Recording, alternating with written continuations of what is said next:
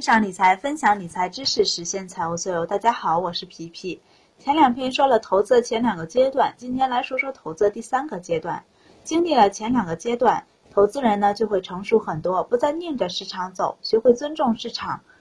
慢慢的，投资心态呢就会放平稳很多，人性的弱点呢就不会对操作造成影响，心态呢不会因为涨跌而变化，看淡涨跌，不管是涨还是跌，都有应对的策略。知道玩投资的绝对不是靠运气，玩的是概率。知道没有什么方法是万能的，百分之百只赢不输的。自己的交易系统呢，方法也会由原来的复杂的变成现在比较简单的投资方法、交易方法。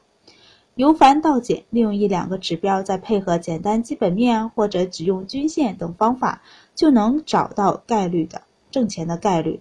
赢的时候呢，能吃到大利润；输的时候呢，做好止损，也就是所谓的亏小赢大。有纪律的进行操作，严格的按照自己的交易系统反复的操作，学会仓位控制，学会止损，长期坚持执行，渐渐的资产呢就会复利循环。利用规则和人性，让自己始终保持这种模式，在长在概率的层面上。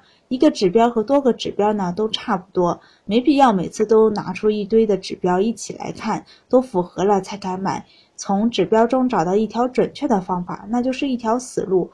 操盘的人宰的就是这种小散，喜欢看指标，喜欢看图形，我就给你做好了，你就等着上钩接盘了。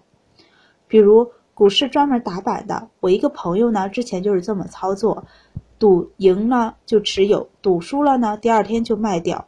不犹豫，即使第二天跌后呢又涨停了，也不后悔。心态要练得非常好。我不太适合这种操作，我是比较喜欢做波段的。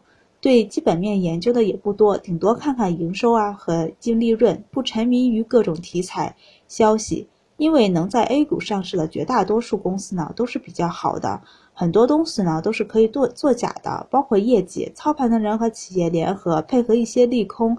然后砸盘收集廉价筹码，然后再配合业绩利好，还有各种股评啊，还有各种新闻等出货。我个人感觉，公司的基本面越研究越觉得好，看得太细反而容易把自己陷进去了。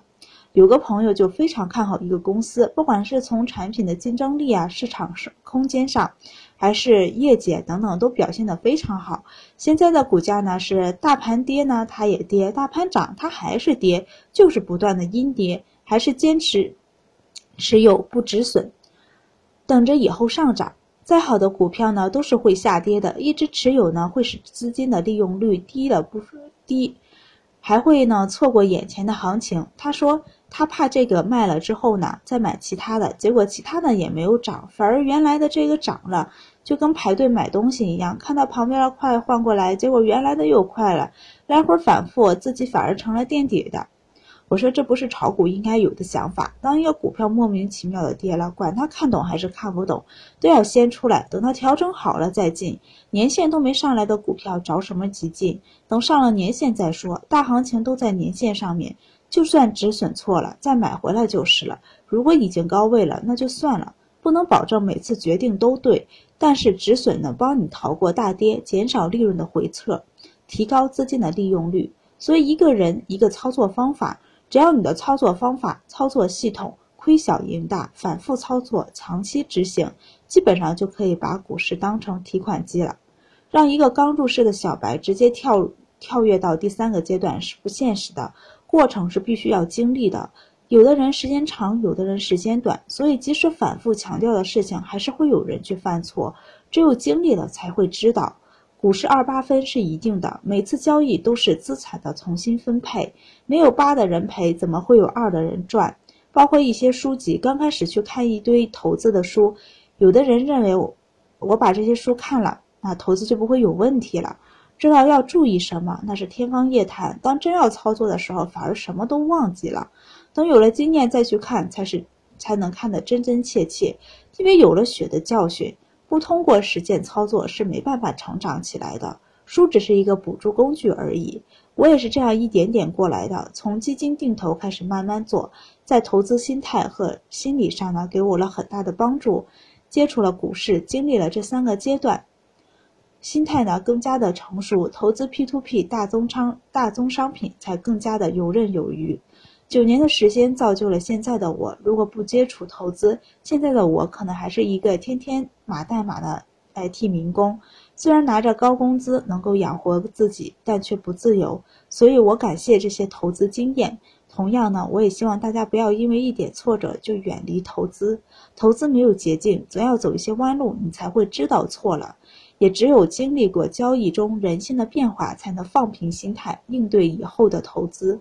不能着急，总想着一夜暴富、一步登天，还不如去买彩票，也许中奖率会更高一些。放平心态，慢慢来。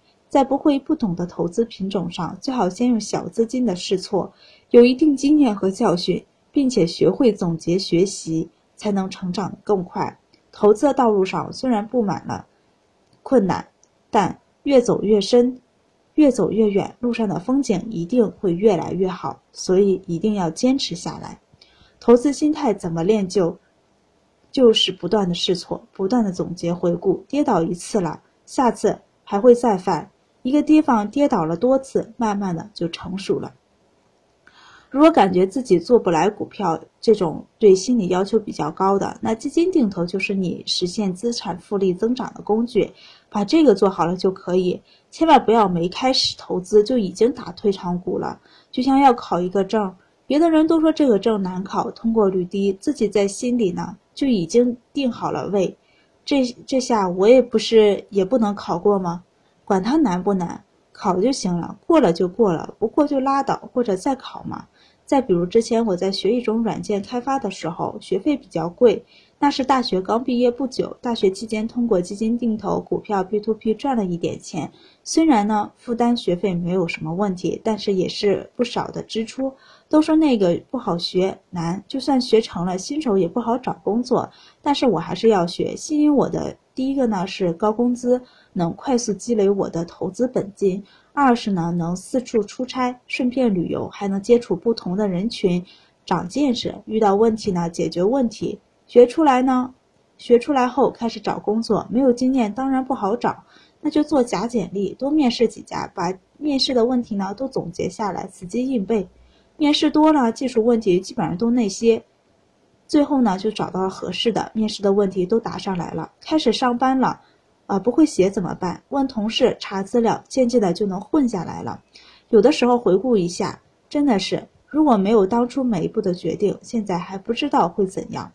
命运真的是掌握在自己的手里，在做某个决定或者某个事情的时候，不要给自己太多的压力，顺势而为。今天呢，就分享到这儿，欢迎大家关注微信公众号“皮皮爱理爱财”。有什么想法呢？也可以在公众号上进行留言。文章下面的留言功能呢也开通了，可以畅所欲言。你可以有，你可以不同意我的看法，那我们可以一起讨论，一起成长。希望听到不同的声音。投资的道路上呢，也希望结识更多志同道合的朋友。